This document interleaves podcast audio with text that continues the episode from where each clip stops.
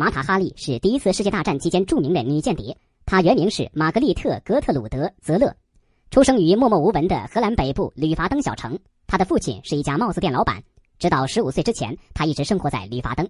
十五岁时，玛格丽特被送入师范寄宿学校，道貌岸然的校长强暴了她。急于摆脱困境的她，与荷兰皇家东印度军的鲁道夫·里奥德上尉结婚。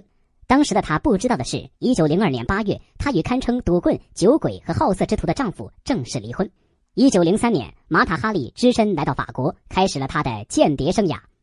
一八九六年，她曾随丈夫来到印度尼西亚爪哇岛后，曾经私下秘密学习印度神婆舞蹈。到了巴黎，马塔·哈利神秘的东方舞蹈使她获得了巨大成功，并开始到各国巡演。借演出的机会，她结识了许多高级德国军官，于是她总是不断的能够得知一些国家机密。一九一五年。马塔·哈里正式成为德国情报机关的间谍，并以巡演为掩护，被派遣到西班牙搜集情报。可是不久，英国情报部门的密探开始跟踪马塔·哈里，他与德国间谍机构的联系被英国情报部门通报给法国反间谍机构。发觉被跟踪后，马塔·哈里回到法国，并设法与法国间谍头目拉杜见了面。他说自己可以为法国搞到德国的机密情报，但是拉杜只是表面上同意了他的提议，仍然把他送到了中立国西班牙。此时正值第一次世界大战，拉杜的目的是通过马塔哈里将假情报输送给德国，由此他被法国利用，成了一名双料间谍。但是后来法国因为一封莫名其妙的电报，认定马塔哈里极有可能为德国方面提供了大量情报。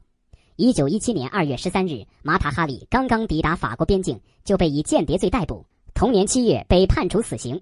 八月十五日，马塔哈里被执行枪决。然而，就在一九九九年，英国情报部门公开的二十世纪初的情报档案显示，当年英国情报机构并没有掌握马塔哈里犯有间谍罪的真凭实据，这使马塔哈里的死蒙上了讽刺的面目。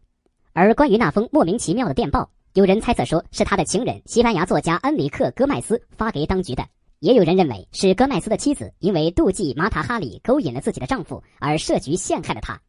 然而，至今毫无定论。